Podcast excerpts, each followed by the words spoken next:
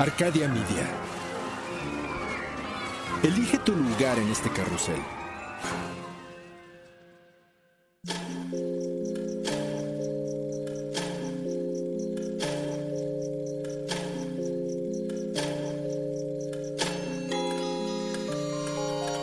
Cuando la oscuridad es interrumpida por tres campanadas, la intersección del día y la noche se transforma en un umbral listo para ser cruzado.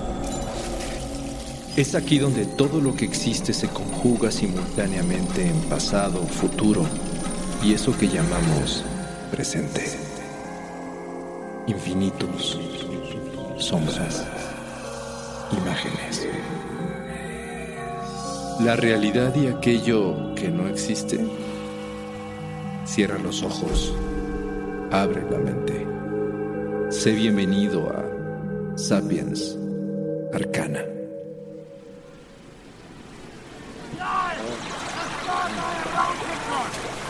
Un grupo de aldeanos alemanes arrastra a una joven amarrada de pies y manos hasta la orilla de un río. Son las 5 de la tarde. Hace menos de un día, un niño de 5 años despertó con un ligero sarpullido en el cuerpo, algo de fiebre y ojos llorosos. Su madre sollozaba desesperada diciendo que su hijo era presa de un hechizo maligno y acusaba a la joven que había visto el día anterior conversando con su esposo en la iglesia.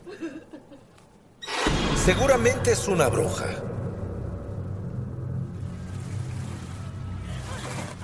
Para la joven, descalza y golpeada, hablar implica un esfuerzo casi imposible. Solo cierra los ojos y comienza a rezar. El líder del grupo pronuncia la acusación y ordena que se realice la prueba del agua.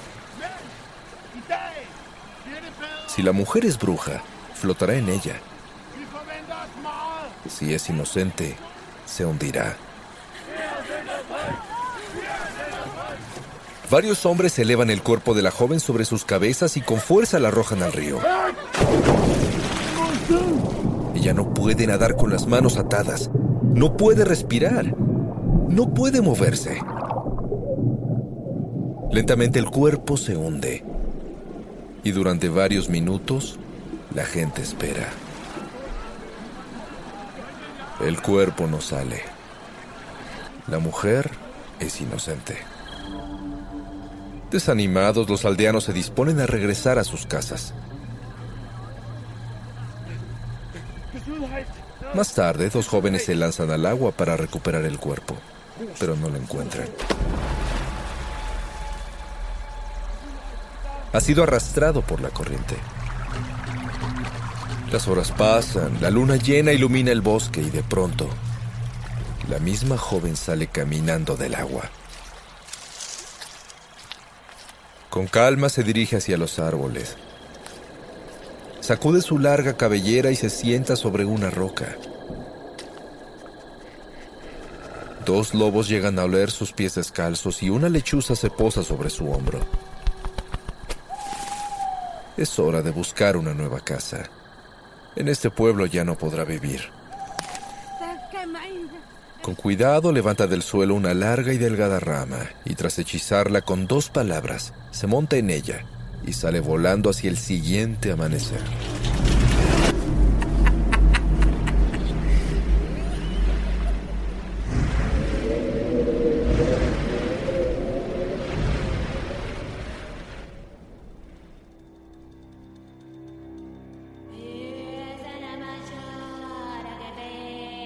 Cuando mencionamos la palabra bruja, inmediatamente surge en nuestra imaginación la imagen de una mujer vieja, de nariz ganchuda y sombrero puntiagudo, volando sobre una escoba frente a la luna. Sin embargo, este relato mental es más reciente de lo que creemos. Las brujas y brujos, así como sus prácticas, han existido desde hace milenios. Y su historia no siempre ha sido oscura o terrorífica.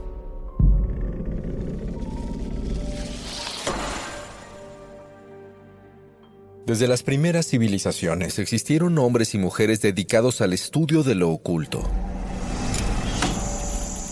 Ellos fueron creando ceremonias, ritos y conjuros con la finalidad de encontrar soluciones a los problemas de la vida a través del uso de la energía de la naturaleza. Y con su trabajo de investigación surgió la práctica conocida como brujería. Un conjunto de creencias, conocimientos prácticos y acciones que estaba dotado de misterio y era potencialmente peligroso si no era manejado por expertos. Hoy en día, la brujería se considera una palabra negativa. Sin embargo, ha sido esencial en la evolución cultural de los pueblos.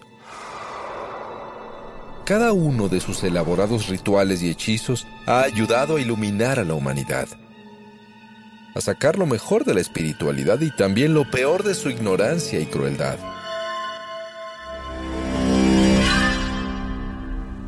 Hoy la brujería es una palabra que inspira igualmente curiosidades y miedo. Desde las ceremonias naturalistas de las huicanas hasta los amarres y conjuros oscuros de las brujas tradicionales o los rituales sangrientos y barbáricos de sectas misteriosas.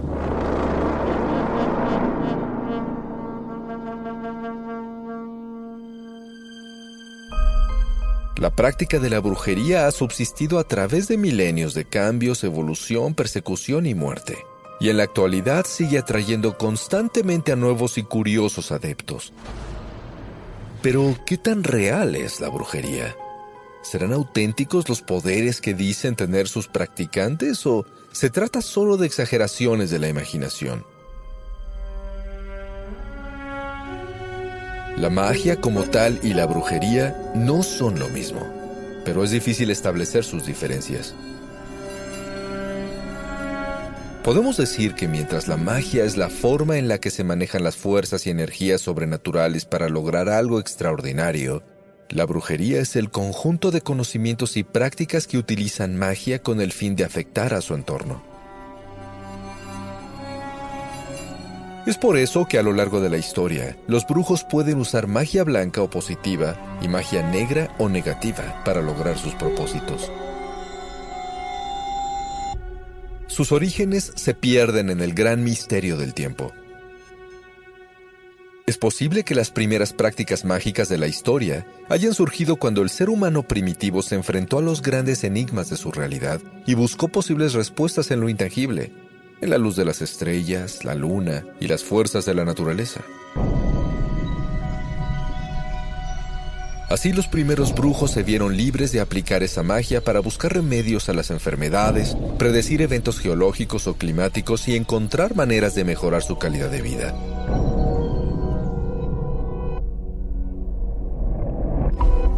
Muchos no imaginan realmente qué tan arcana es la brujería. La imagen más antigua que se conoce de un brujo está en una obra rupestre del periodo paleolítico que data de hace casi 20.000 años. Se encuentra en la gruta francesa de Trois-Ferrés, con otros 280 dibujos prehistóricos. Se trata de un ser humano con rasgos de otros animales como astas de ciervo, patas de oso, cola de caballo y ojos de búho, que representa a un brujo danzando en una especie de ritual demostrando cómo esta práctica era popular desde entonces. Al principio los brujos realizaban distintas tareas. Eran clarividentes, curanderos o chamanes, y se comunicaban espiritualmente con fuerzas de la naturaleza, las divinidades y los muertos. Cada cultura fue desarrollando su propio estilo de acuerdo a las creencias y realidades, y muy pronto Civilizaciones como los persas, hebreos, griegos, caldeos o egipcios tenían a sus hombres de poder trabajando para el pueblo.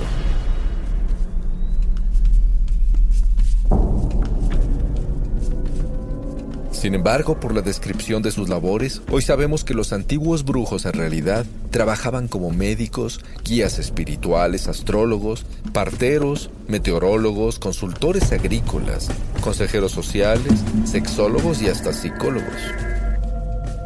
Todos trabajaban de acuerdo a sus propias creencias usando velas, hierbas, brebajes, rituales y profecías para servir a la comunidad, a sus reyes y a sus dioses.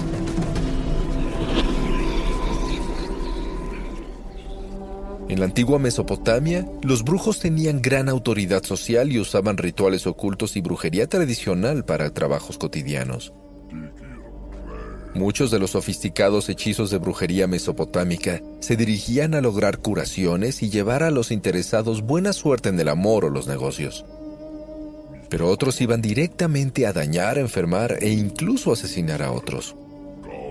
Muchos de sus conjuros han sido conservados hasta nuestros días en grabados arqueológicos como las llamadas tabletas de Maclú.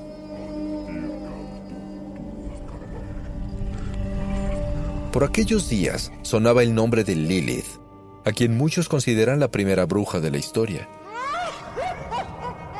Es uno de los espíritus femeninos más antiguos del mundo, con raíces en Sumeria y en la epopeya de Gilgamesh.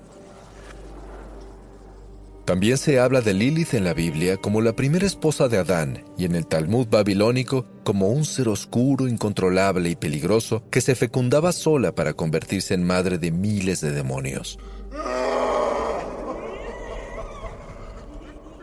En Egipto todos los niveles de la sociedad tenían contacto con la brujería. Incluso en la época del faraón Tutmosis III, las grandes escuelas de misterios impulsaban la educación mística y la continua investigación de la magia. Los hechizos egipcios funcionaban con el poder de los dioses a través de rituales, talismanes y amuletos. En el Antiguo Testamento, de hecho, Egipto llega a ser blanco de varios eventos mágicos activados por profetas con el poder de Dios. También en el libro de Samuel se menciona una mujer denominada la bruja de Endor, quien sirvió de medium para comunicar a Saúl con el fantasma de Samuel ante el acoso de los filisteos. Aun cuando la brujería estaba prohibida, Saúl acudió a consultar a aquella bruja, la cual muestra que a veces algunas antiguas costumbres resultan imprescindibles.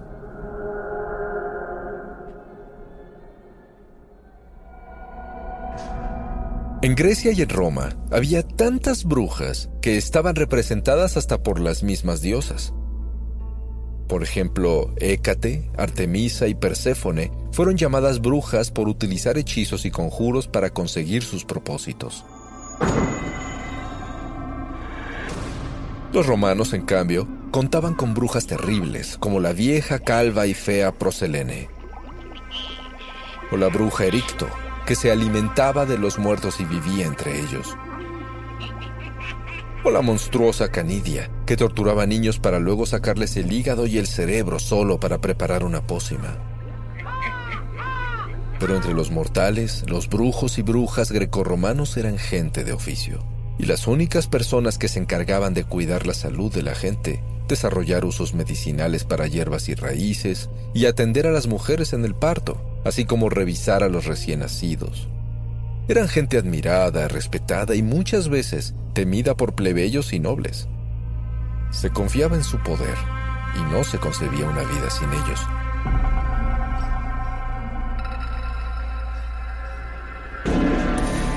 En varios países de Asia antigua también era habitual la brujería, aunque no de forma tan popular o cotidiana.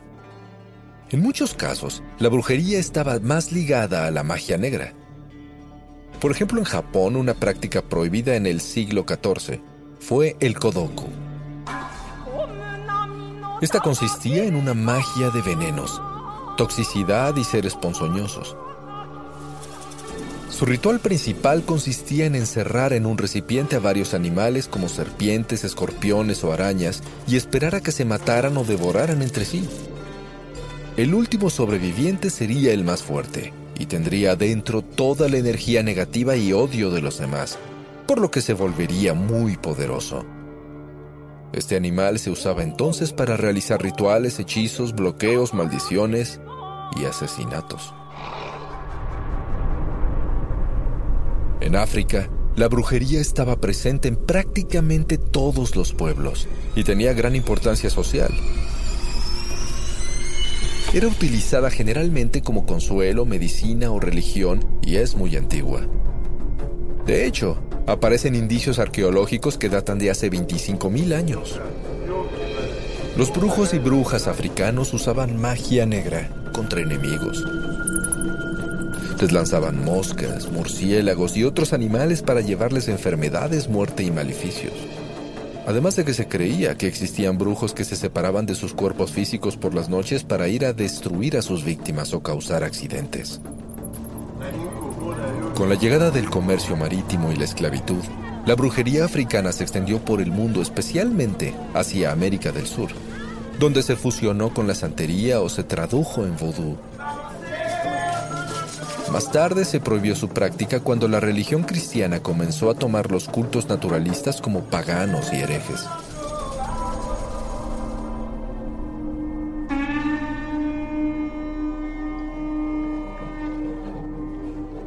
En Europa del Norte, mientras brujas y brujos celtas adoraban a la naturaleza y trabajaban en concordancia con los espíritus, las brujas nórdicas no solo eran libres de practicar su magia, además eran respetadas y veneradas por toda la población.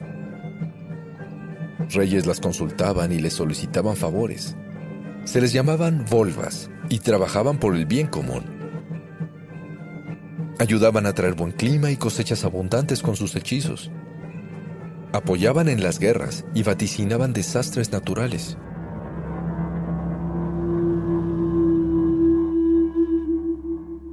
En la América precolombina muchos pueblos hacían uso de la brujería. Tan solo en el México antiguo había más de 40 tipos de brujos y magos, como los hombres tecolote que se decía practicaban la magia en perjuicio de los hombres los Tlatzini que tenían el poder de matar con la mirada, o los Nahuali que podían transformarse en animales y surcar los cielos nocturnos. Hasta los primeros siete siglos de la era cristiana, la brujería de origen pagano era aceptada y tolerada por los emperadores romanos que querían unificar la religión y fusionar las creencias locales con las enseñanzas católicas. Ellos sabían que en los pueblos conquistados por el imperio conservaban sus propias religiones y, por supuesto, su propia brujería. Pero aun cuando por muchos años se trabajó para incorporar los rituales paganos al cristianismo, con el tiempo comenzaron a ver la independencia mágica de los pueblos como amenaza para la iglesia. Finalmente, los cristianos establecieron nuevas reglas, y la brujería pagana comenzó a ser castigada y perseguida por todo el imperio. La práctica se comenzó a relacionar con la adoración del diablo y se retiró casi completamente de las manos de los hombres, ya que gracias a la misoginia de los monjes de la época, se determinó que las mujeres eran las únicas capaces de realizar maleficios malignos. El odio y el temor hacia sus practicantes fue desatado. Cualquier sospechoso de usar magia se convirtió en criminal y se formaron grupos especiales dedicados a combatir la brujería en toda Europa, dirigidos por una división eclesiástica llamada la Santa Inquisición. Y así comenzó la gran cacería de brujas. En poco tiempo, aquellas curanderas, parteras y místicas de los bosques se convirtieron a ojos de la iglesia en envenenadoras, corruptas y perversas adoradoras del demonio. Las plagas, hambrunas y desastres naturales de la época ayudaron a que los pueblos aceptaran la brujería como fuente de todas las desgracias. Y los esfuerzos de la iglesia por dominar y controlar a las masas acabaron de cimentar el miedo y el odio. En la Edad Media, se declaró que todas las mujeres, sin importar si eran brujas o no, eran malignas. Los hombres eran juzgados, ya sea por ser cómplices de las mujeres o por resultar influidos por ellas. Al fortalecerse la persecución, innumerables curanderos, herbolarios y alquimistas dedicados a la medicina tuvieron que dejar de trabajar y esconderse, ya que la iglesia declaraba, Solo Dios es capaz de curar el cuerpo y el alma por lo tanto, todo aquel que encamine sus prácticas a perseguir este fin será encarcelado, juzgado y ajusticiado. Para obtener las confesiones de herejía y brujería se sometía a los acusados a tremendas torturas. Y al final del juicio se les ejecutaba, ya sea en la horca o en la hoguera. El mundo se hundió en la paranoia La gente acusaba a diestra y siniestra y se cree que entre 1450 y 1650 la misma sociedad cobró la vida de tantas mujeres de todas las edades que algunos pueblos en Alemania acabaron totalmente poblados por hombres. Tan solo el cazador Matthew Hopkins llevó a la muerte a más de 300 acusados. Llegó el momento en el que las mujeres ya no podían vivir una vida normal sin temer en todo momento, ya que era común que fueran acusadas falsamente por rencillas personales, envidias, por ser diferentes o por tener una mente demasiado abierta para su época. Muchos eran perseguidos por intereses políticos. Un ejemplo fue Juana de Arco, joven campesina que guió al ejército francés en la Guerra de los Cien Años. Sus enemigos la acusaron de herejía y fue quemada viva en 1431. Irónicamente, años después fue canonizada por la misma iglesia.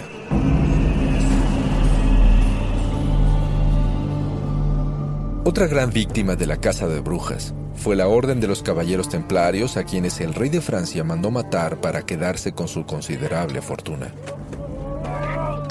Acusados de brujería, prácticas macabras y adoración del demonio Baphomet y habilidades sobrenaturales, fueron perseguidos y en su mayoría ejecutados en 1307.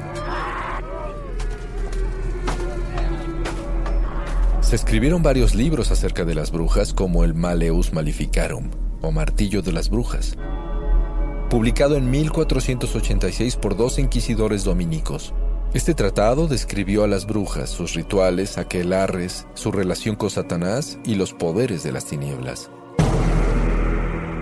Con ayuda de este y otros libros, se estableció que las brujas adoraban al diablo, devoraban a los niños, mataban a los animales, causaban abortos y enfermedades, volaban por los aires y provocaban tormentas y hasta invocaban rayos y fuego del cielo.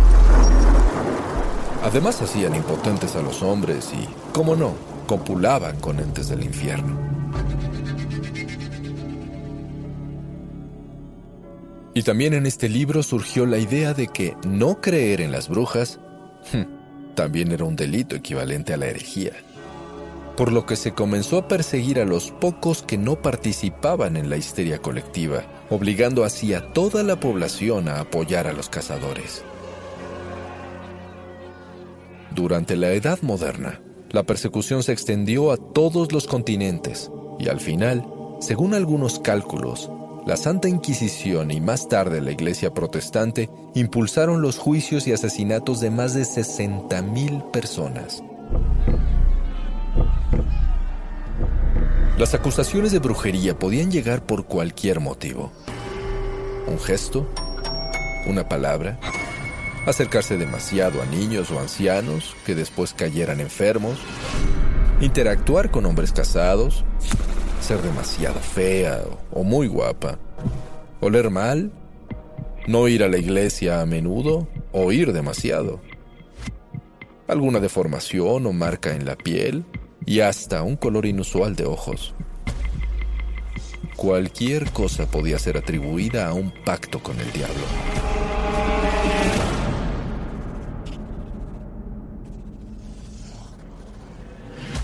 Uno de los casos más sonados en la historia moderna acerca del descontrol en la cacería de brujas ocurrió en el pueblo norteamericano de Salem, Massachusetts, en 1692. Dos niñas de 9 y 11 años tuvieron episodios en los que corrían por la casa agitando los brazos, gateaban debajo de las sillas, gritaban y ladraban como perros. Se creyó que sufrían de una posesión diabólica. Pero entonces las niñas acusaron a tres mujeres del pueblo de practicar brujería, una esclava, una indigente y una terrateniente con mala fama. Las mujeres fueron enjuiciadas, pero las acusaciones comenzaron a multiplicarse en la comunidad. Muchos por rencillas personales con vecinos o venganzas. En poco tiempo, más de 150 personas fueron detenidas y encarceladas, incluyendo a una niña de cuatro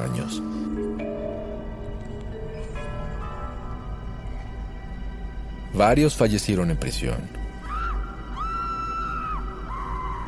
Hubo 26 juicios y al final, un hombre murió mientras era torturado y 19 personas fueron ejecutadas.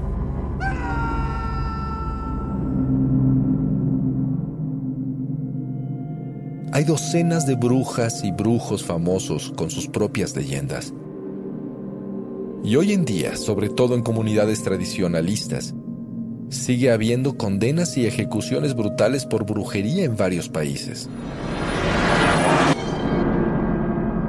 Recientemente se ha quemado y ahorcado gente en la India, Arabia Saudita, Papúa Nueva Guinea y Perú.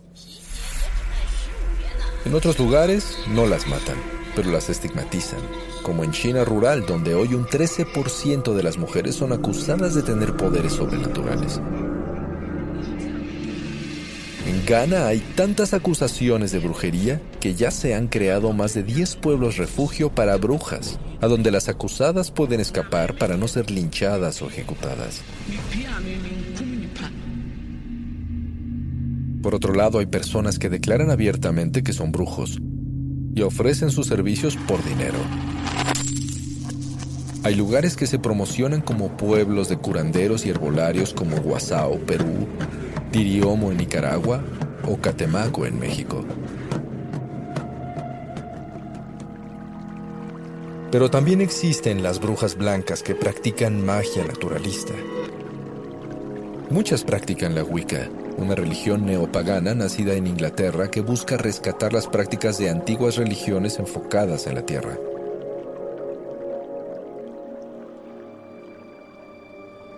Pero en general, la brujería moderna está llena de misterio. Mientras las brujas tradicionales rurales y urbanas siguen preparando amarres, pociones y hechizos para enamorar, maldecir o causar enfermedades, hay brujería más oscura. Se piensa que los rituales y ceremonias que aún se realizan en los círculos más secretos son extremadamente crueles y violentas, además de que conllevan ritos especiales, orgías, sacrificios de animales e incluso de humanos.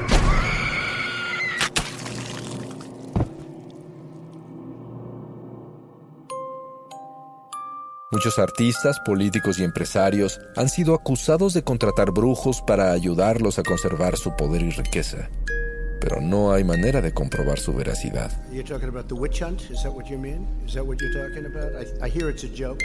Después de todo, la brujería sigue siendo un enigma. Y para creer en un brujo, primero se necesita creer en la magia.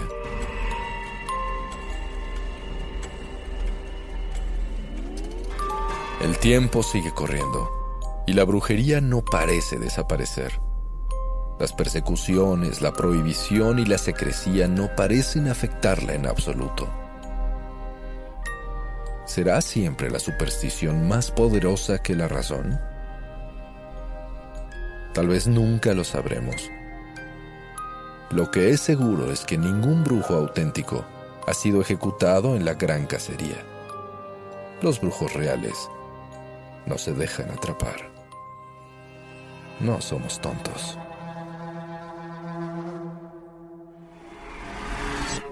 El umbral se cierra hasta que la luna lo vuelva a abrir.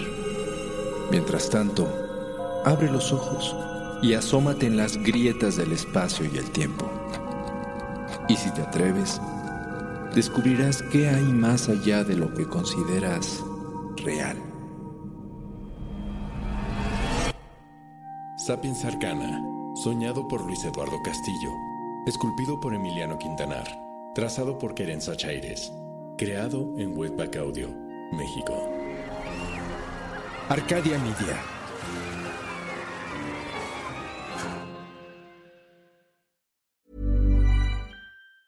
Do you want the criminally good stuff? AMC Plus has true crime with a twist. Think your community is safe? Join Hillary Burton Morgan as she details shocking crimes from small town America in True Crime Story that couldn't happen here and uncover cases where the outcomes are more than meets the eye with the all new True Crime Story Indefensible. Plus, don't miss the exclusive AMC Plus original drama, Kin, a show critics have called the Irish Sopranos, and experience the beginning of the end of The Walking Dead. Available ad free and on demand. Sign up today amcplus.com. AMC Plus, only the good stuff.